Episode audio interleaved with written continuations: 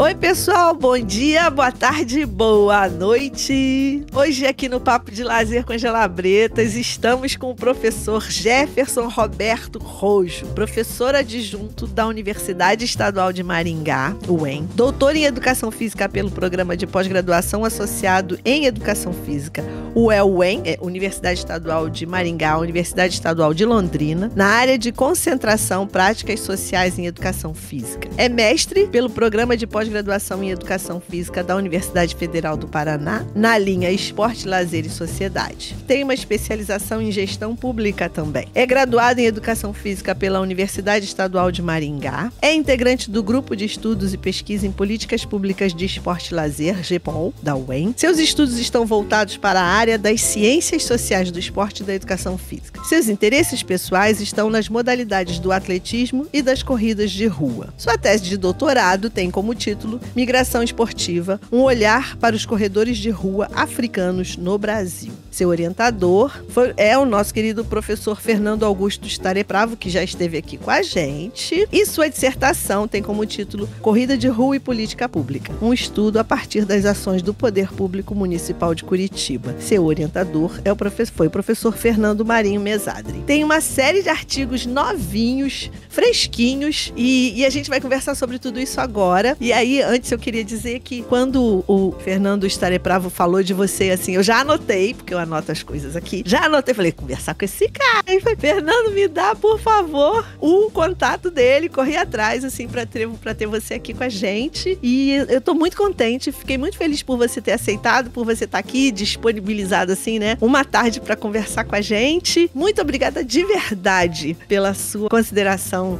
e, e por estar tá aqui com a gente agora. Valeu demais, obrigada. Primeiro, Angela, é... bom dia, boa tarde, boa noite, as pessoas que vão nos escutar, né? Uh, e também agradecer, que na verdade para mim é um, é um prazer enorme estar aqui para falar um pouco sobre a minha vida, sobre a produção acadêmica, conversar um pouco e que esse momento seja agregar alguma situação, algum conhecimento ou alguma informação mesmo que de maneira um pouco menos formal do que nas salas de aula, nos, nas páginas dos artigos, para as pessoas que estão nos escutando, né? É, para mim, essa é a, a função docente, não só passar o conhecimento dentro das quatro paredes da sala de aula, ou, no meu caso, de uma pista de atletismo, né? E, e mas sim também nas nossas conversas, nos, nas palestras, na, e nesse modelo que hoje em dia tem um, um apelo grande, que é o podcast. Então eu estou muito feliz de estar aqui participando desse momento com vocês. O episódio de hoje é um oferecimento da nossa campanha de financiamento coletivo pelo site apoia.se barra Papo de Lazer. Mais informações ao longo do episódio. Obrigado ai, mesmo. Ai, obrigado, obrigado, obrigado. Então, começa assim perguntando, né? Quem é o Jefferson, para além de tudo isso que ele faz, desse, desse trabalho bonito, desse olhar para os corredores africanos? Como é que é isso? Quem é, quem é o Jefferson? A Ângela, é, é, esse, essa, essa dinâmica é um tanto quanto complicada, né? A gente falar quem, quem nós somos, mas, enfim, é, eu sou natural de uma cidade chamada Ourizona, no Paraná. É uma cidadezinha que tem 3 3.500 habitantes. Caraca. É, eu cresci nessa cidade e estudei a minha vida inteira em escola pública, uh, passei por algumas coisas durante a vida aí e graças ao esporte, assim como muitos da, do, da nossa época ou anterior, resolveu fazer uma faculdade de educação física.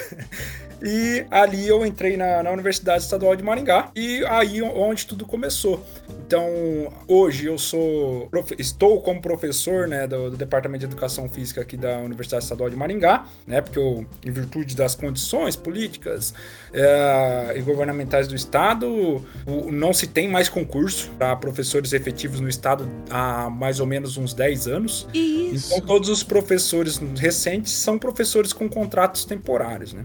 Isso. Então a gente vai levando a nossa vida dessa forma, mas esse sou, sou eu, um apaixonado pelo esporte, um apaixonado pela, pela corrida de rua e, e saiu de uma cidadezinha de 3.500 habitantes. Cara, 3.500 habitantes, acho que tem no meu quarteirão aqui. É muito pequenininha a sua cidade, né? Caraca! Então você teve É uma infância super, cara, su- super legal, assim, de brincar, de correr, de. Então, é, é, a infância foi na rua, né? Aham, é. Então, que legal. basicamente, a- a- é- era muito tranquilo. Até hoje na, na cidade lá é muito tranquilo, diferente de grandes centros. As crianças vão pra rua, vão lá, ficam até tarde na rua. Então, Que legal, cara. É, e, e ao mesmo tempo, uma situação que talvez não seja muito comum falar para as pessoas dos grandes centros, também é, trabalhava. Havia atividades laborais desde cedo. Então, assim, minha Sim. primeira experiência laboral foi aos 11 anos de idade. Então, é, é, era tudo misturado: brincar, trabalhar, ir para a escola e treinar, fazer Aham. iniciação esportiva. Então, é esse movimento de intersecção de, de ações, né? A Sim. gente misturar. Essa mistura formou o Jefferson. E aí, essa, essa, essa relação sua com o atletismo vem da escola? Vem desse tempo Não. de iniciação científica? Vem da universidade. Isso que é interessante. Porque o que, que acontece? É, eu, na, a minha iniciação esportiva foi no handball. Hum. Depois, assim, é, idade pequena e tal, próximo a Maringá. Então, eu tive, como eu falo, falo para vocês, uma experiência ah, laboral, profissional, não profissional, laboral mesmo, trabalhar. Então, eu, eu exerci algumas funções que eram um tanto quanto com características específicas que a gente chama de, de, de resistência. Ah, É, é, eu vendia sorvete na rua empurrando carrinho, eu vendia pão com a bicicleta, eu. Isso com 12 anos, 13 anos, o pão com uns 15 anos. E depois que eu saí da escola, eu, aqui, a, a época na cidade podia trabalhar como na condição de diarista, né? A prefeitura contratava a pessoa por diário, a gente ia trabalhar. E aí nisso eu corria atrás de um caminhão de lixo, varria a rua, garoto. né, o gari. Então eu Aham. fazia tudo isso. Posteriormente a isso, é aquela coisa que, tipo, ah, o brasileiro ele tem que ter carteira assinada, né? Então, posteriormente a isso, eu fui trabalhar numa distribuidora de supermercado. Aí eu trabalhava de noite, puxando carga, com a paleteira, né, que é um carrinho que pega o pallet lá da mercadoria Aham. e sai puxando lá pelos corredores durante a madrugada. E aí, nesse momento, eu resolvi fazer a faculdade. Aí eu entro na faculdade com mais ou menos uns 19 anos, 20, 20 anos. Então eu já entro meio atrasado do- em relação à normalidade ali das, da- da- dos alunos que saem do ensino médio, né? E, e nesse período, na- no primeiro ano nosso aqui no curso, tem a disciplina de atletismo. E a professora, na época, falou: olha, vamos fazer um teste de Cooper para vocês verem como que é um teste de Cooper. E a gente fez, só que eu fui muito bem. Ela perguntou, mas você treina? Não, não, sou sedentário, não tô... Desde os meus 17 anos eu não fazia mais nada de modalidade, só trabalhava. Não, sou sedentário, não, mas você treina. A gente fez algumas coisas em relação ao atletismo, mais corrida de fundo. Ela falou assim: não, se você não treina, você tem que começar a treinar, porque você tem potencial mais do que gente que treina há muito tempo. Aí, mas aí, naquela época, eu não entendia o que, que era isso, né? Mas depois, estudando a fisiologia e tal, tudo que vem no curso de educação física, eu entendi. Olha, a bagagem que eu tive durante toda a infância, a adolescência, não infância não, adolescência, e a vida de um jovem adulto, me condicionou a me dar um pouco melhor no atletismo, na- nas corridas de fundo. Aí logo eu já fui correr maratona, fui Caraca. correr provas de 10 km, fui correr universitário pela representando a universidade.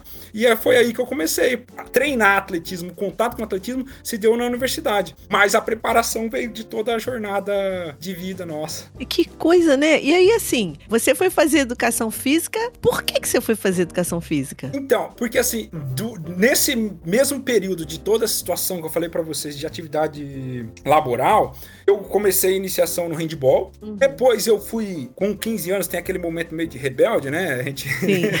Aí eu peguei, comecei a andar de skate. Aí resolvemos, tivemos uma briga com o professor do handball lá, né? Como adolescente. E aí a gente, ah, vamos jogar basquete. Daí a gente começou a jogar basquete sem professor, sem nada na escola. A gente ia pra campeonato escolar regional aqui sem ter professor, só porque a gente queria jogar. E assim, então o, o, o esporte, ele teve presente, mesmo com toda a situação, o esporte, ele teve presente presente em toda a minha adolescência. Então eu entrei na educação física por conta do esporte. Na verdade, eu queria ser treinador de basquete. Eu achava que eu ia me dar bem no basquete.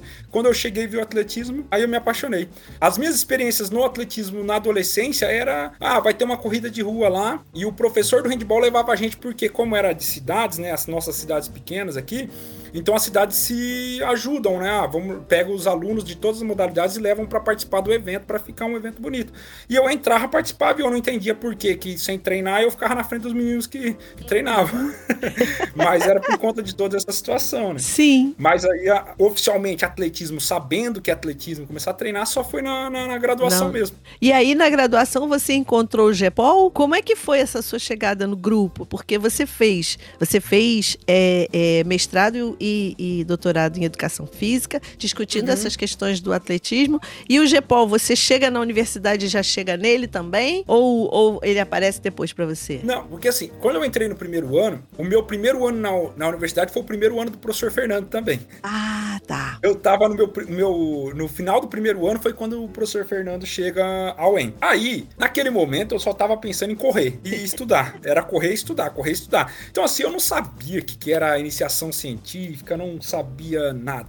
Aí chegou no terceiro ano, a gente tem que fazer, começar a preparar o projeto do TCC. Sim. Aí eu pensei, eu não quero dor de cabeça, eu vou fazer algo que eu gosto. Então, como eu já tava já quase três anos na minha vida ali com atletismo, participando das corridas de rua e tal, é, eu falei, vou escrever alguma coisa sobre atletismo. E aí eu pego os relatos do, dos meus colegas o, da Associação de Corredores de Rua aqui da, de Maringá, né? Que eram senhores de 60, 70 anos, que toda vez, toda, todo treino, eles falavam, não, porque hoje as corridas são ruins, são fracas, e na nossa época a gente trabalhava na metalúrgica e corria para tanto tempo. E hoje os caras só treinam e não conseguem correr isso e tal. E eu comecei a, mas, cara, vamos colocar isso no papel? Pegar o que eles estão falando e vamos ver isso. academicamente? Aí eu peguei e fui atrás de um professor. Aí fui atrás de um, a pessoa quis desvirtuar meu trabalho. eu falei, ah, não, o que não quer, não é isso que eu quero. Aí fui atrás de outra pessoa, fingiu que escutou e não falou nada. Aí eu fui atrás do Fernando, o Fernando falou assim: eu aceito, só que só tem uma coisa. Vamos pegar esse seu projeto, vamos fazer um projeto para tentar um, um PIBIC. E se você. para eu te orientar, você tem que apresentar ele num, num congresso. Oh, legal, hein? Eu falei, beleza, vambora. Ah. E aí, o que era para ser uma obrigação minha de TCC, porque é uma, um requisito para formar, eu acabei recebendo uma bolsa de iniciação científica. Então uniu o útil ao agradável, né? Mas até aquele momento eu não tinha experiência nenhuma iniciação científica, nada. Então o Fernando, além de me acolher para orientar, ele me deu a oportunidade de fazer um projeto de PIBIC e ganhar uma bolsa, né? Que para as condições que eu vinha da, da infância, tava, eu tava no céu naquele momento, mesmo uhum. que os recursos sejam, é, hoje olhando com um olhar mais crítico, sejam um recurso bem limitado, né? Mas naquele momento ajudou muito a, a, a minha permanência, né? Aquela situação Isso. da permanência estudantil. Sim, sim. E aí eu, eu entro no GEPOL no terceiro ano da faculdade apenas por conta do TCC. Ah, tá. Aí foi, aí, mas você fez o seu o seu mestrado na Universidade Federal do Paraná. Como é que uhum. foi esse rolê assim? Você tá na UEM quietinho ali, aí de repente você vai para Curitiba e aí. E, como é que é isso? Como é que foi isso? Aí já então, aproveita e fala um pouquinho da sua dissertação também. Legal. Então, ah, lembra o que eu falei para vocês que o Fernando falou assim: que olha, você tem que fazer a apresentação num congresso. Isso. O congresso é o ponto de ligação. Ah. Um professor lá da, da UFPR, ele leu o trabalho e falou assim: eu tenho vontade de estudar isso. Você tem vontade de fazer mestrado? Eita. Eu não tava nem muito legal assim. Eu falei, tenho. Então, só que você tem que passar na prova, fazer a proficiência e vir passar e passar o seu projeto tem que passar pela seleção. você se vira aí. Você tem um mês e pouco para fazer isso. Aí, em um mês e pouco, eu fui lá, fiz, passei na seleção. Esse professor que me convidou acabou sendo um irmão para mim, não um, um, orientador, porque eu acabei sendo orientado pelo professor Mesadre, né? O professor que me fez esse convite, que, que se atentou ao meu trabalho que eu apresentei no congresso é, no Xelef, né, de História do Esporte, e no Sul Brasileiro do CBCE. Então eu apresentei dois trabalhos sobre o meu TCC e aí o professor Marcelo Moraes e Silva, ele se atentou a esse trabalho, se está afim de fazer, eu acho que esse tema é legal, é relevante, vamos fazer. As corridas naquele período estavam num boom, né, bem grande aqui no Paraná. E aí eu fui, só que daí eu acabei fazendo com o mesada. E aí eu, a minha a, a, corrida permanece, né? Então, no meu TCC ele é mais voltado para a história, comparando o que era antes o que era agora com a, uma prova bem tradicional aqui em Maringá que é a Tiradentes. E na dissertação a gente já vai para um, um lado meio da política, entender o porquê que a prefeitura municipal de uma cidade que nem Curitiba é, in, investe dinheiro para fazer um circuito de corrida e coloca a, a corrida como uma política uh, de esportes para a sociedade, né? E aí eu fui lá, identifiquei como funcionava, peguei todos lá, eles fazem um calendário anual, então assim, para você fazer uma corrida você tem que passar por um projeto, um, um comitê de análise da prefeitura. Então tem um calendário não lá na época tinha uh, mais corridas do que semanas no, no, no ano. É, então, assim, eles organizavam tudo isso e ainda, além das corridas da prefeitura, eles faziam a regulamentação das corridas de, de entidades privadas, né? Então foi, foi nesse sentido que foi a, a, minha dissertação. Entender a política, a corrida de rua como uma política do, do município. Ei, ouvinte! Sim, você mesmo! Tá sabendo da campanha de contribuição coletiva do Papo de Lazer? Pois é, se você puder e quiser apoiar a manutenção e o aprimoramento do nosso projeto, basta acessar apoia.se barra Papo de Lazer para mais informações da campanha. Agora, de volta à entrevista. Isso, e aí eu ia te perguntar, é, qual é o objetivo dessa política? É fazer assim, porque a, quando você fala nisso, tem mais semanas do que, tem mais corridas do que semanas. As pessoas, como é que as pessoas se organizam? É, se, esse, se essas corridas servem de incentivo para que as pessoas passem a praticar, a praticar exercícios físicos regulares e, e treinamento para corrida? Qual é o objetivo? O que, que você percebeu, né? O que, que você observou? Que conclusão você chegou? Ah, que conclusão você chega quando você analisa essas políticas? Porque é interessante isso, né? Tem muita corrida para pouca então, semana, é. Aí é tá, a corrida de rua, é, é, eu, eu costumo falar que ela é um esporte. Hoje não, não tanto, porque já tem outras modalidades que estão em evidência aí, né?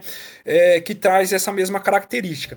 Mas a corrida de rua, até certo tempo, ela era uma das poucas modalidades que ela tem uma característica muito peculiar ela é, ela é capaz de, de reunir num único evento atletas profissionais, ou seja, de elite e rendimento, e a pessoa que só quer ir lá por saúde ou só quer ir lá para conversar e correr. Isso. Então, essa que é, é, é o interessante. Então, é, geralmente se fala, olha, a gente está tá fazendo a, a, as corridas por conta da participação, da, da saúde, da busca por uma atividade física, né? Mas ela acaba sendo distribuída a partir de, dos objetivos do próprio praticante. Então o praticante ele decide o que, que ele quer com aquela prática. Então parte da do, do objetivo ou da dimensão que o próprio indivíduo dá à prática. Então se o, o atleta ele é da elite, ele é profissional, ele vai buscar as corridas que dão dinheiro para ele ter uma remuneração. Hum. Se o atleta ele gosta da socialização e gosta de festa e tal, ele vai para uma corrida onde tem, por exemplo, corrida das cores, que o, a, o foco principal é na festa, na, nas pessoas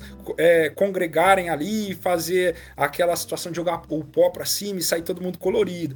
Aí tem a corrida tem um cidadão que, mesmo ele sendo amador, ele gosta de competir. Ele treina a semana inteira para chegar na prova ele fazer um tempo legal. E aí, geralmente, são as provas que a gente tem, que a gente chama de premiação por categoria. Né? Então, assim, não é só o atleta da elite que vai ganhar São Silvestre que está recebendo. O atleta amador de 70 anos, ele vai receber um troféu referente à categoria dele, de 70 a 74 anos, de, ou de 50, de 50 a 54 anos. Por quê? Ele quer competir com seus pares. Entendi. Então não importa a idade. Então a corrida de rua ela tem essa característica que ela pode é, congregar todos os objetivos que cada um tenha. Se eu quero ir lá só para conversar e para trotar na prova, ela é aberta a isso. E, e, e, mas e como política pública? Como política da cidade, é da cidade de Curitiba, né? Como é essa política? E ela faz isso para atrair corredores, para tem uma, uma relação com turismo, com comércio, porque essa coisa de sair todo colorido é muito legal. Eu ia gostar de sair colorida de uma, de uma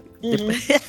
É uma então, festa, é a né? política né? da cidade é a, a política da cidade é, é, é, a seguinte: primeiro, eles têm um circuito que eles colocam as provas da cidade, que é oferecer a prática. Por tá. quê? Esse é o ponto chave. Porque por mais que tenha muitas corridas, algumas corridas são elitizadas. E aí tá o ponto chave do meu trabalho. Ah. Então, assim, não é todo mundo que tem 150 reais, 180 reais pra pagar numa inscrição de corrida. Isso. Então, a, corri a, a prefeitura, ela entra primeiro oferecendo um circuito. Aquele, aquela época, né? Não, eu, hoje eu não eu tenho um distanciamento da cidade de Curitiba, eu não consigo falar para você se tá do, da mesma forma. Mas ela oferecia um circuito gratuito. Ah. Então dava acesso a todas as pessoas, tudo de certa forma, ter acesso à prática da corrida. E além da oferta do, da, da corrida em si, da prática em si, é, tanto na corrida como em treinamento, eles também tinham as assessorias públicas, eles faziam a regulamentação, a política regulatória. Então, assim, para usar o parque, quem pode usar e por quê e como vai usar. Porque lá é uma cidade igual que Maringá também cheia de parques, cheia de verdes, e as, as assessorias usam o espaço público para fazer uma atividade privada. Ah. Então, eles faziam essa regulamentação. Entendi. Aí, é, além disso, eles faziam a regulamentação das provas. A prova para acontecer, para ela chegar, entrar no calendário, ela tem que cumprir uma série de requisitos que a prefeitura e que uma comissão que ela criava, que não só de agentes públicos, mas também de uma associação de treinadores, de uma associação do, do, de representantes da Federação de Atletismo e representantes públicos, escolhiam as corridas que cumpriam os critérios que poderiam entrar no calendário. Então, ela tinha duas ações, uma de regulamentação para todas as corridas de todos os níveis poder estar tá no calendário, oferecer a prática de forma gratuita, tanto no sentido da prova em si, quanto da assessoria pública de acesso à prática para as pessoas que não tinham condição financeira. Né? Isso é legal, assessoria pública, né? Porque o que a gente vê aqui, eu moro relativamente perto do Maracanã, né? E tem muitas uhum. assessorias ali para corridas, e mas todas privadas, obviamente, né? Então a, a prefeitura se coloca também nesse lugar. Isso é legal, né? Sim, e até descentraliza a ação, porque geralmente as assessorias privadas vão estar tá nos lugares, nos parques, tem um maior apelo, vão estar tá na. No, imagino que no Rio de Janeiro no, estejam na, nas praias, né? É, aqui em Maringá, por exemplo, a gente tem o Parque do Ingá e a Catedral. É uma região central. Uhum. Então as pessoas têm que se deslocar até lá. Uma Sim. pessoa que não tem condição de pagar é, 100 reais na inscrição, imagina ficar deslocando três vezes por semana para aquele lugar. Né? Então a, a, a, prefeitura, tendo a su, os, que nem aqui no caso de Maringá, nós temos os centros esportivos, né? Que é uma descentralização da atividade para as periferias, né? Para as regiões mais periféricas da cidade. E aí oferece essa prática. Então, então a gente pode dizer que a cidade de Maringá tem uma preocupação com a, qualidade de vida no sentido da saúde dos, dos seus habitantes. A gente pode dizer isso, existem políticas públicas voltadas para uhum. exercícios físicos, e, e, atividades físicas de uma maneira ampla, a gente pode dizer assim. É, a, minha dissertação foi na realidade de Curitiba, mas Maringá eu acredito que é um pouco a mais ainda. É, que legal, hein? E Porque... isso também é espaço, é campo de trabalho para os egressos da, das Sim. universidades. E agora nós estamos com um concurso aberto da prefeitura em Maringá. Oh, que legal. profissional de educação física para atuar nos centros esportivos. Legal, legal. Então, assim, tem. Eu, eu não, não vou saber o número certo de, de centros esportivos que a gente tem. Mas agora eles estão passando, por exemplo, por uma revitalização para aquecer as piscinas e cobrir as piscinas dos centros esportivos para oferecer aula de natação, hidroginástica para a população da terceira idade, para as crianças. Então isso é uma política e não é de tipo ah, uma gestão atual, não. Isso é, é histórico na cidade. É, essa relação com a prática de atividade física, com a, ter os centros esportivos já é uma, uma, uma, uma política histórica, né? Uma preocupação com as questões de esporte e de lazer, né? Uhum. né? Isso é legal demais. É, ah, antes, antes da gente continuar, eu quero eu não posso esquecer de falar. É, a Wen, eu, tem muita gente boa na Wen, né? Tem o Juliano. É. Eu, eu, eu trabalhei com a Mauri Bassoli, é, Cláudio Kravichin. Eu, eu, eu gosto muito desse povo da Wen, assim. Tem, além do Juliano, é, tem o Carlos Henrique Magalhães, que foi meu aluno aqui na UFRJ. Tem, tem a Larissa Lara, Larissa Michele Lara. Tem um monte de gente boa aí. Nossa, tem a Vânia. Gente, uhum. Né? É, é um, e, e assim, o, o Amori costumava dizer que é, é, Maringá é a cidade, é a cidade maravilhosa. Ele não dizia que é uma cidade, não. Ele é a cidade maravilhosa, né? E, pô, cara, é muito maneiro mesmo que você tá falando. Eu conheci Maringá, achei super bonita, fui super uhum. bem recebida e, e, realmente é uma cidade maravilhosa. E o que você tá falando está me deixando bem contente também. De, de, aqui, de... aqui é uma cidade bacana e a universidade, a gente. para mim é, é, é, é, uma alegria ter estudado lá e tá fazendo. E hoje fazer parte daquele Sim. colegiado, né? Que a gente tem Sim. um leque de professores muito capacitados e muito. bem bacana poder trabalhar muito. ali. Agora me fala rapidinho assim, um parênteses assim, pequenininho. Esse contrato seu é por quanto tempo? Você entra como substituto? Dois anos? Dois renovável? Anos. É, é São renovável? dois anos e a gente tem que fazer outro concurso. Caraca, que São perverso. dois anos, aí a cada dois anos a gente tem que fazer concurso, concurso, uh -huh. concurso. E aí e é, é uma concurso maluquice. mesmo. Uh -huh. Não é, não é, por exemplo, que algumas universidades, por exemplo, quando é para substituto, colaborador, a gente, é, você vai lá, faz a, a aula, a, aquela avaliação didática e depois uhum. vai pro por currículo. Aqui não, tem prova escrita, passar Sim. na prova escrita, aí vai para didática, depois vai pro currículo, uhum. é um concurso mesmo. Concur... Caramba, é isso é bem, perverso, né? Porque você não, sim, você, a universidade precisa de professores efetivos, uhum. né?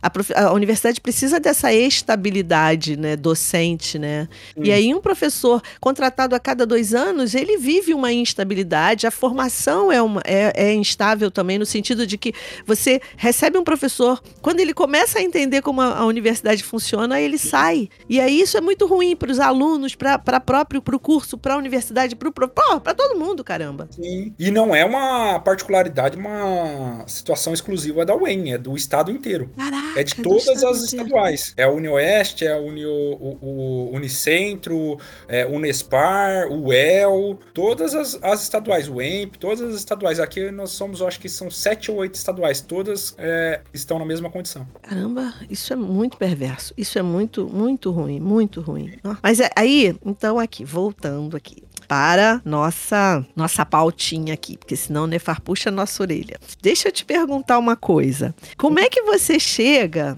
né? Você, como é que você chega a desenvolver, ou pelo menos como é que você desenvolve esse olhar sobre os corredores de rua africanos? Porque eu sei que já vi que você é um cara que corre na rua, um cara envolvido com isso assim, né? Sua, uhum. você gosta, você está envolvido, você vivencia e é isso mesmo. Mas o que que te chamou a atenção por que, que essa questão dos africanos, refugiados ou não, né, imigrantes, o que que, que, que te chamou a atenção nisso aí? Para te, te levar a desenvolver uma tese de doutorado? Então, o primeiro contato que eu tenho sobre isso é na própria monografia. Porque hum. um dos entrevistados, ele criticava a prefeitura da cidade aqui de Maringá, que, que promove essa, essa corrida, pelo excesso de corredores africanos. Hum, racista ele, safado, é? Aí na entrevista, não, eles estão vindo aqui, eles tiram o dinheiro nosso. Oh. Aí passou, passou, beleza. Uh, aí eu fiz o meu mestrado, voltei para Maringá, fui atuar na educação básica, só que uma dificuldade, né? Porque a, a, o, que, o cenário que a gente comentou agora há pouco sobre a, a universidade também se repete na educação básica aqui no Paraná. É, então, aí eu tava na educação básica, é, de é, temporário também, e aí eu falei, ah, tem que voltar a estudar. E aí eu fui atrás de um tema e eu tava bem no período do, de ter essa prova, que é a Tiradentes, é no dia 21 de abril. E eu ligo a televisão para assistir um jornal lá e aparece o secretário de esporte, então, daquele período, falando: olha, então nós vamos ter a Tiradentes, então nós vamos ver lá de novo a disputa entre os brasileiros e os africanos e não sei que lá, os quenianos, né? Que geralmente eles falam os quenianos.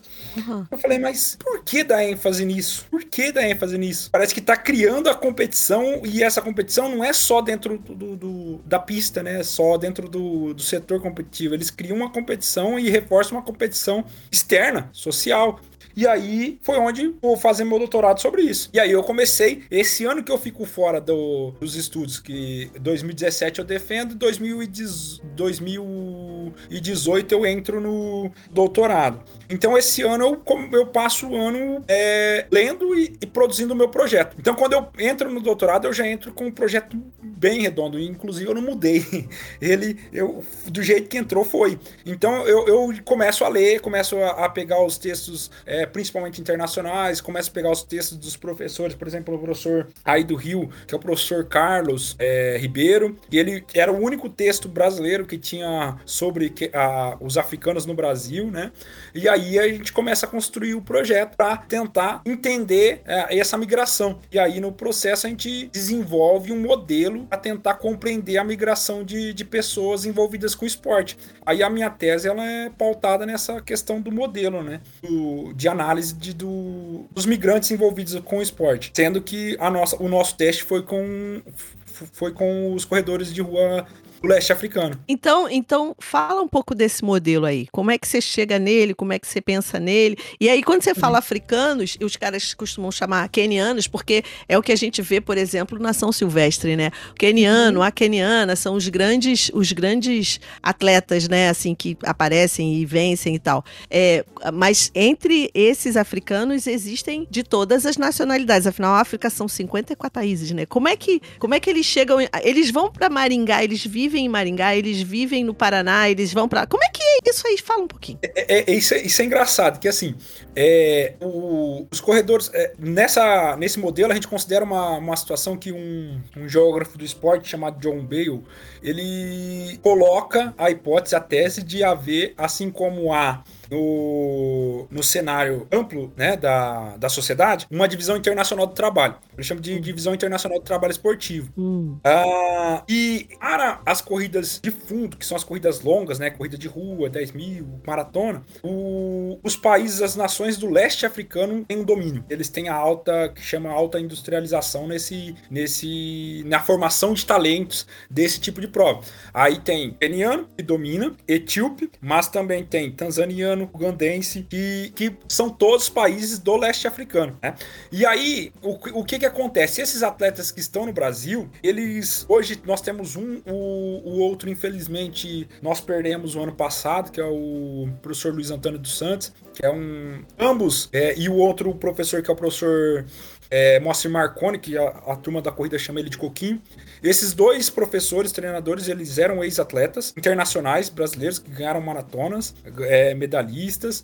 É, eles são é, credenciados pela. É, o professor Luiz Antônio, infelizmente não mais, mas o professor Moacir, é, ele é credenciado pela Federação Internacional de Atletismo. E ele pode ser agente de corredores. Então ele vai no Quênia, ele tem um camping lá, ele seleciona os atletas, ele traz esses atletas para o Brasil. Eles residem numa cidade perto de Londrina, é no norte do Paraná, que chama Nova Santa Bárbara. E nessa cidade ele tem uma casa. Na frente, no, do outro lado da rua é a casa dele. Nessa casa, esses atletas moram durante quatro meses por, por vinda. Então eles vêm, ficam quatro meses, voltam, ficam um período lá e retornam para o Brasil. Então eles ficam fazendo esse, essa ponte aérea, vamos dizer assim. Quênia é Brasil, Quênia é Brasil, Quênia é Brasil. E durante os quatro meses que eles estão aqui, eles participam das corridas em todas as partes do Brasil. E aí eles residem lá, treinam lá e saem para correr. E no esse do Luiz Antônio dos Santos é de uma equipe chamada Luasa, que fica em Taubaté, no interior de São Paulo. Então esses dois é, grupos, o Coquinho e o grupo Luasa, eram os dois grupos que poderiam e podem, né,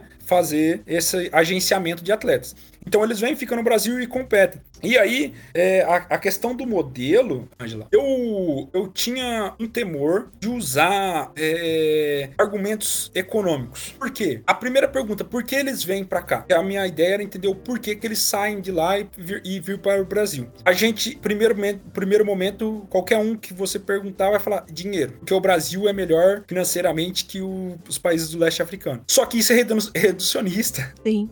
Porque daí eu pego, para eu comprovar esse, esse meu meu modelo, comprovar, né? Testar a hipótese do meu modelo, eu pego o quê? Eu vou pro basquete, eu vou pro vôlei e eu vou pro futebol. E aí, quando eu chego no basquete e eu vou ver de onde vem a maioria, a maior parte dos atletas do basquete do NBB, do profissional, né? Da Liga Profissional de Basquete Brasileiro, eu vejo que é americano. O argumento do dinheiro cai por terra. Sim. Entende? Tem mais alguma coisa ah, aí. Tem mais alguma coisa. Então, aí, o meu o modelo que a gente tentou tentou desenvolver junto com o professor Fernando, com o grupo do GEPOL, é entender quatro, quatro dimensões.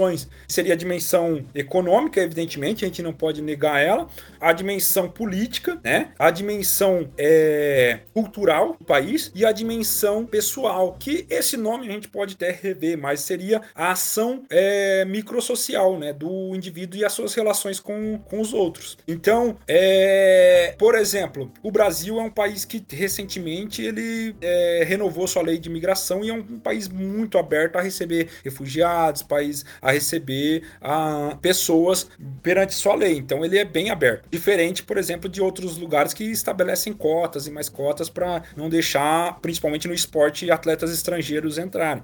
Né? Aí o, outra situação, nós temos também o, a, não só a política é, estatal, a pública, mas também a política das organizações. Né? E aí, a, se por um lado a, a Confederação Brasileira tenta limitar o número de estrangeiros, a, a, a internacional ela pede que para uma corrida ser a nível global, ela tem que ter corredores de nível global. Então, ela há uma contradição entre o Estado, uma representação de um país é, no, no, na instituição esportiva e uma representação global, né?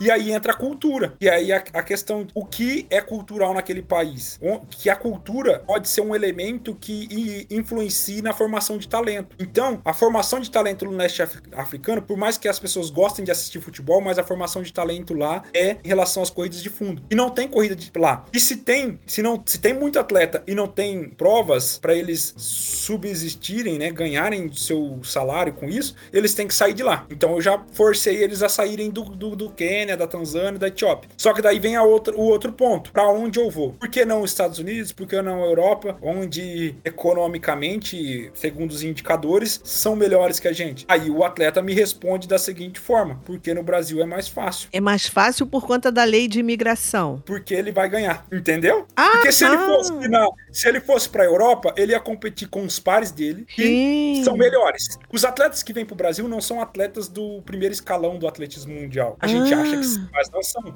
Mas quando eles vêm aqui, em relação ao nível esportivo brasileiro, eles são estrelas. Entendi. Aí ele responde: eu calculo onde eu vou me dar bem. Porque para esses atletas, o sustento deles é ganhar prova, não tem salário, não é clube, não é diferente de jogador de futebol que se ele não ganhar nenhum campeonato e ele tiver assinado com o Flamengo, com o Corinthians, ele vai estar ganhando seu salário. Para ele ganhar, ele tem que ganhar a prova. Entendi. Então, ele vai calcular onde ele vai ter mais facilidade de, de ganhar a prova e, e, consequentemente, ter o seu sustento. Homens e mulheres? Vêm... Homens e mulheres. Homens Entendi. e mulheres. Inclusive, a minha amostra é, dessa parte mais de entrevista, eu entrevistei dois homens e duas mulheres, que eram os que estavam lá e conseguiam falar inglês. E aí, eles são da equipe do Coquinho ou da equipe Luasa? Da equipe do Coquinho. Tá. Porque a Luasa é Taubaté, né? Que você falou. Taubaté. Aí já fica mais distante. Mas Mas, de qualquer é maneira, mesma. se os caras. É, de, de qualquer maneira, os caras circulam pra, pra, pra correr, né? Você poderia Sim. encontrar com eles em, em E, e eu Curitiba. entrevistei, além de entrevistar eles, eu entrevistei os dois, o Luiz Antônio Hum. e o Coquinho. Ah, tá. Eu fui entender o porquê de eles também irem lá pegar esses atletas. E por que, que eles iam lá pegar os atletas? justamente por, por essa dinâmica de, de eles terem essa possibilidade de ser agentes. Então, in- inclusive um, um dos, dos dois é, afirmou, olha, eu só eu procuro é, selecionar atletas jovens, Uhum. e no máximo 24 anos. Hum. Porque ele traz o tempo, eles são atletas que estão iniciando ainda no atletismo, ele recebe o, sua porcentagem, então a- o agenciador ele recebe a porcentagem da premiação, né? E posteriormente ele consegue negociar a ida desse atleta para outras equipes grandes e daí se ele for um atleta de desempenho legal, daí ele vai para uma equipe da Nike, da Adidas e aí ele consegue fazer esse, esse essa dinâmica, Investimento também, né? É investimento. investimento. E aí tem toda essa questão, porque eles não vão lá buscar e trazer o, dar comida, a casa, né, a passagem, Uhum. tudo, o atleta de graça. Eles Sim. têm o, a- o Sim. percentual de ganho deles De em relação retorno. às premiações das provas. Entendi, entendi. Aí aqui me diz uma coisa. Você falou em, em quatro, eu anotei, em quatro aspectos, né? Econômico, cultural, pessoal. Qual é o outro? Político, Político. política. Entendi. Que a nossa legislação ela permite né, a, a, a presença desses atletas, não só a política pública, pública, né, de legislação do Estado, mas também a política é, organizacional das instituições esportivas. E aí, no caso, é, por exemplo, no Brasil, em relação ao atletismo, é a CBAT, e global é a IAAF. Né? IAAF. Agora, deixa eu te perguntar outra coisa. Em relação aos aspectos culturais, né? Você falou que uma determinada pessoa lá atrás reclamava da presença dos africanos, né?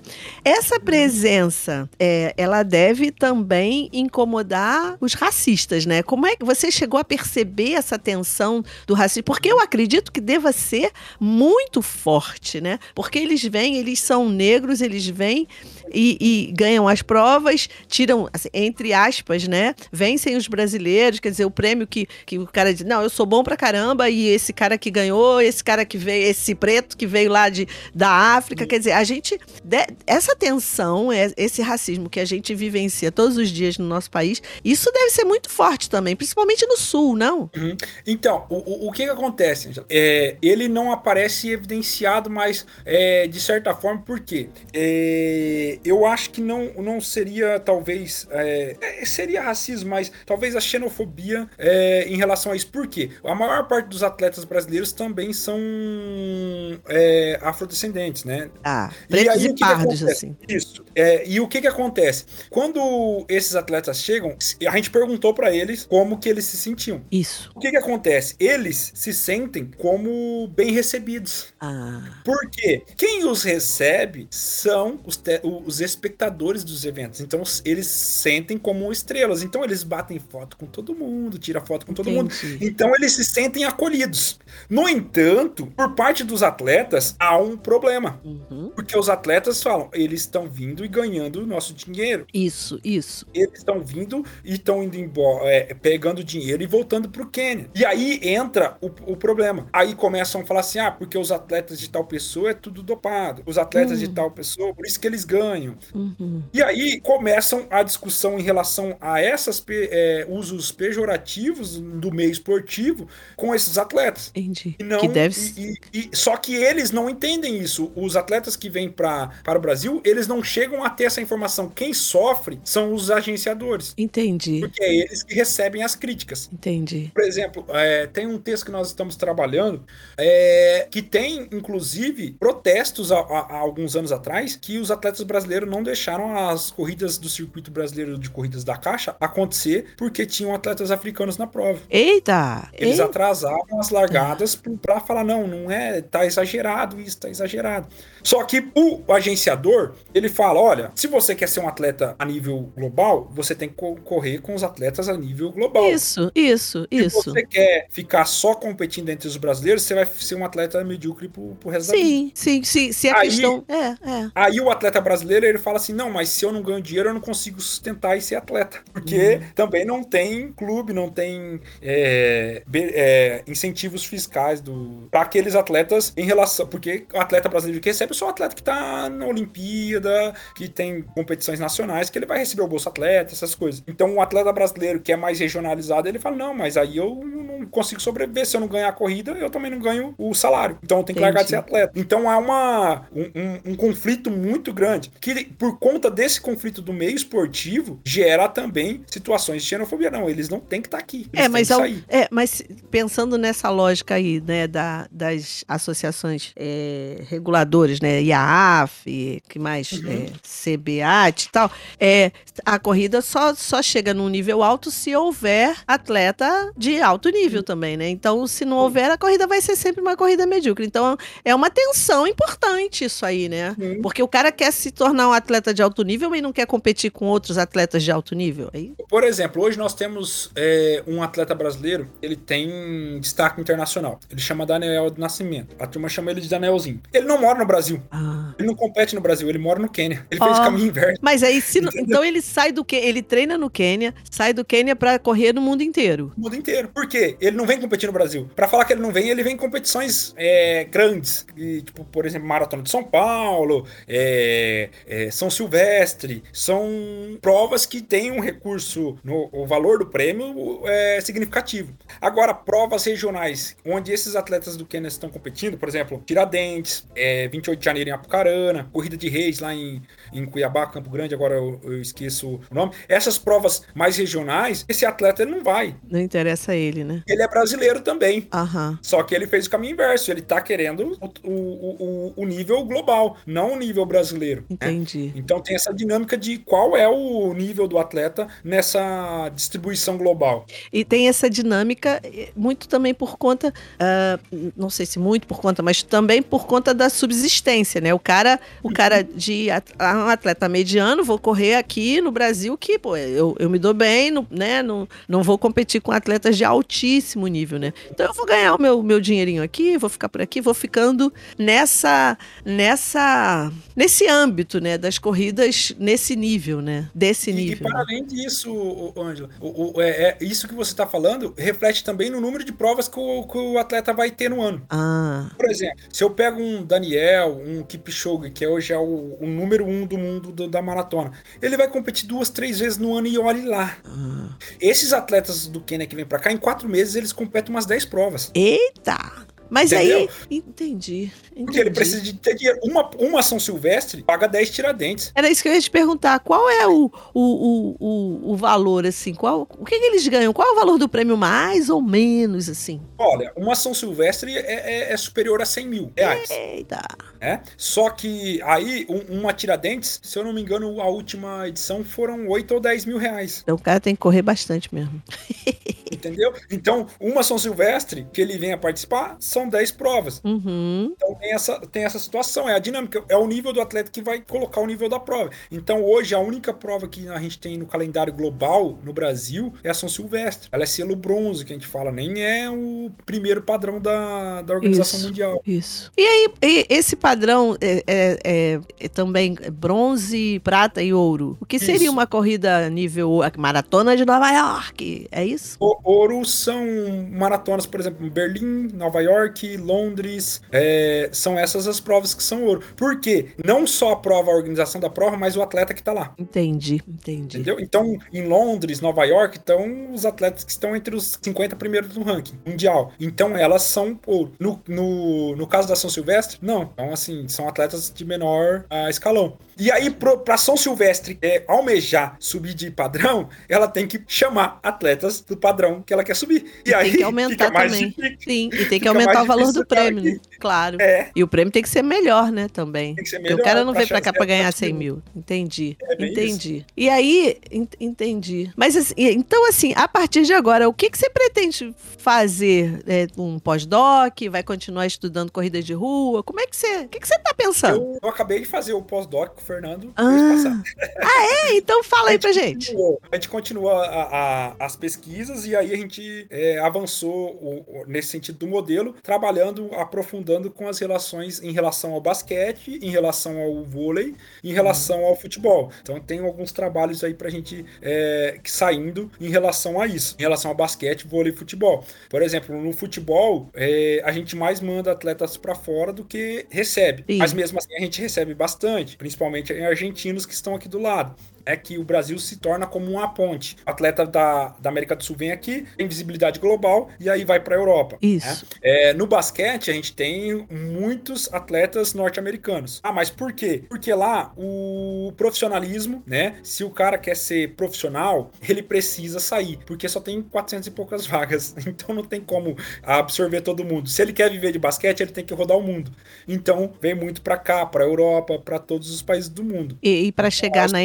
NBA, no nível da NBA, também não é pra qualquer um, né? Tem que comer Não. muito feijão, né? Tem que ser É, é a, é a mesma situação de, de brasileiro. sim, né? sim. O brasileiro, para chegar na Série A do Brasileirão, ele tem que ser um, um bom jogador, ser, senão ele vai sim. ter que jogar lá na Indonésia. É isso, entendi, Se claro. ele quiser viver de futebol, ele vai ter que ir embora. E às Isso. vezes não é para ir para a Europa. Há- esses tempos teve o caso do jogador lá da Indonésia que ele tava preso porque brigou com o, dirigente do clube. E a polícia prendeu ele. Ele não queria Agora- o, teve que ter a embaixada, é, a Itamaraty teve que é, fazer a, a conciliação para permitirem eles sair do país. E isso, hein? Então é uma, uma situação que a gente que tem muitos brasileiros passando por isso é, por conta do mundo futebol. todo. Sim. Eles querem viver de futebol e aí acabam indo para países que talvez não sejam tão amigáveis assim. Ei, entendi. Agora então, pô, legal, hein? Gostei de aprender isso com você. Muito obrigada, Jefferson. Muito obrigada. Deixa eu te perguntar, então, agora já encaminhando para o final. Você gosta de atletismo, estuda atletismo, pratica. E que mais você faz nos seus. Como é que você frui seu momento de lazer? Você corre na rua, joga basquete, handball? Como é que é? Então, é, eu, eu, vamos dizer assim, eu posso separar isso, não sei nem, como eu não estudo a área, não sei nem se eu consigo separar dessa forma, né? Mas é, o cotidiano eu tento vivenciar é, no lado da educação física do esporte, eu gosto de correr. Aham. Mesmo que esteja um pouco parado, uns 30 quilos a mais do que quando eu corria. Que isso, hein? É, o doutorado, mestrado faz isso com a gente. Mas, enfim, eu continuo praticando. Inclusive, agora a gente está com um projeto de extensão na faculdade, na UEM, para oferecer o atletismo para os alunos da graduação. Não só da educação física, mas tem aluno da matemática, ciência da computação, química, biologia, ali participando com a gente, né? E em momentos mais esporádicos, fazer uma viagem, né? Pegar o carro assim com a esposa, colocar um monte de coisa dentro e vamos acampar. Daí sai rodando as, o interior do Paraná, que aqui tem bastante coisa legal, assim. Legal, uns, é. é. Canyons, é, umas cachoeiras aqui na região que é bem bacana.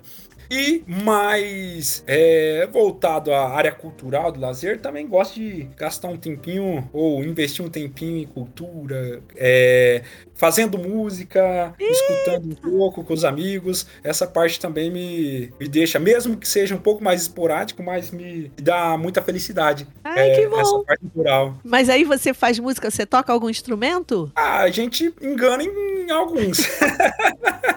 Tocar de verdade, nada, mas enganar, a gente engana um violão, uma bateria. Ah, tá muito melhor que eu. Eu só toco campainha. Tentei tocar gogô, pô, mas, pô, caraca. Eu tenho um agogô é bonitão aqui, mas não rola. Meu querido. Pô, legal, legal. Deixa eu te perguntar, deixa eu te perguntar mais uma coisa, assim. Uhum. De, te pedir uma dica, ou algumas dicas. É, o que você diria para os estudantes de graduação? Você deve dizer isso já para os seus alunos lá na UEM. É, o que você diria para as pessoas que gostariam de, de é, pesquisar o esporte, pesquisar, é, é, entrar nesse, nessa perspectiva que você está desenvolvendo? O que você diria para os seus estudantes de graduação e para os nossos ouvintes? Então, Angela, eu, eu, eu, passo por isso frequentemente, né? Porque em, a situação que a gente conversou em relação às nossas condições de temporário, a gente também tem muita. O peso de aula de um temporário é muito maior do que um peso de aula uh, do professor efetivo, e isso não é, é motivo nenhum para se alegrar. Uhum. Né? Mas, em virtude disso, a gente tem um contato muito grande com os alunos da graduação. Então, assim, eu tenho aula com aluno do primeiro ao último ano. Caramba. Então, quase todo ano eu vou ter contato com eles. Uhum. E aí eu, eu falo muito sobre isso, inclusive desde o segundo ano, terceiro ano, eu já comecei aí. Tá gostando de alguma área? Como tá? Porque eu, eu, eu, eu costumo falar para eles que não é o, apenas o conteúdo da disciplina que eu estou ministrando naquele momento que faz parte da minha função, mas também estabelecer para eles uma, uma possibilidade de eles entenderem o que eles querem fazer. E eu falo sempre: busquem fazer o que gosta. Isso. Busquem fazer o que gosta, porque foi isso que me trouxe até esse momento. Isso. Então, assim, se eu tivesse optado por fazer uma outra pesquisa com outro tema, talvez nós não estaríamos aqui conversando. Hum. Esse momento de alegria que eu tô vivendo agora, talvez a gente não teria. Porque quando você estuda aquilo que você gosta, que, se, que se você se apaixonou, seja na infância ou seja durante a universidade, Sim. você vai ter prazer em ler isso. aquilo.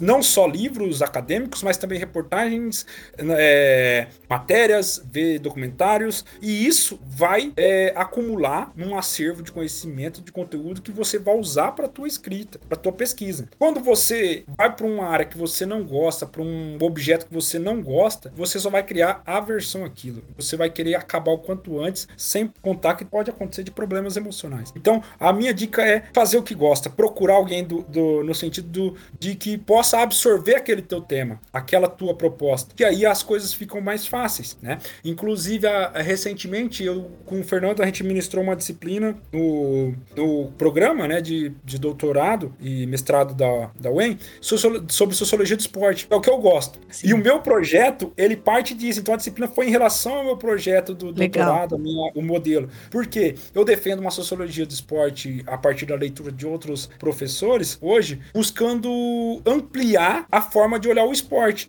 Por exemplo, geografia do esporte, onde a gente viu no Brasil. É, a história a gente já vê bastante. Sim. A sociologia em si a gente tem bastante. Mas eu tento agregar a psicologia como não só biodinâmica, mas a psicologia social como uma fonte disso, a motivação do, do, do atleta ali, é, a geografia do esporte, é, a política, todos esses é, elementos, a própria filosofia, como sendo algo da sociologia do esporte, e isso partindo em outros, é, em outros autores. Evidentemente que aí gente chamaria talvez de ciências sociais do esporte ou outra coisa. Mas por quê? Incentivando esses alunos a buscar temas diferentes, temas uhum. interessantes que talvez a gente ache assim, tem importância, mas tem. Uhum. As pessoas não estudam, as pessoas deixam isso passar. Por exemplo, outro dia foi eu pensando que será que estudar migração é um tema interessante? Para mim era. Claro. Né? Para é. mim era. E talvez tem tantos outros temas que a gente pode investigar e às vezes a pessoa pensa assim: ah, não é tão interessante não tem nada a ver com o esporte, com a educação física. E a gente deixa passar. Né? Então a, a, a, minha luta agora é tentar ampliar esse olhar para outras disciplinas que podem ajudar as análises da educação física. Oh, legal, legal, legal. Seus alunos têm, têm sorte. Ah, Seus alunos têm sorte. De estar trabalhando com eles. muito legal, né? Dar aula é um negócio muito bacana. Bom, para mim, gosto. pelo menos, sempre foi. Eu também eu gosto demais. bem, meu querido Jefferson, muito obrigada por você ter estado esse tempinho aqui com a gente, porque eu aprendi pra caramba. Fiquei muito contente mesmo, de verdade, pra, por te conhecer. Assim, agradeço muito ao Fernando Estarepravo por ter falado sobre você, ter falado de você na, na, na entrevista dele, no nosso papo, e aí ter dado a indicação. Fiquei muito feliz mesmo de te conhecer. Muito obrigada, meu querido. Muito obrigada. Eu que agradeço e sempre que precisar, a gente pode trocar mais figurinhas aí. Quem sabe saiam outros temas interessantes, né? Para além da, da migração. E a gente pode conversar sobre outros temas. Quem sabe alunos aí venham com temas bacanas. E eu fico à disposição de vocês. Muito obrigado. Eu que agradeço. Foi uma ah. alegria enorme participar desse ah. momento.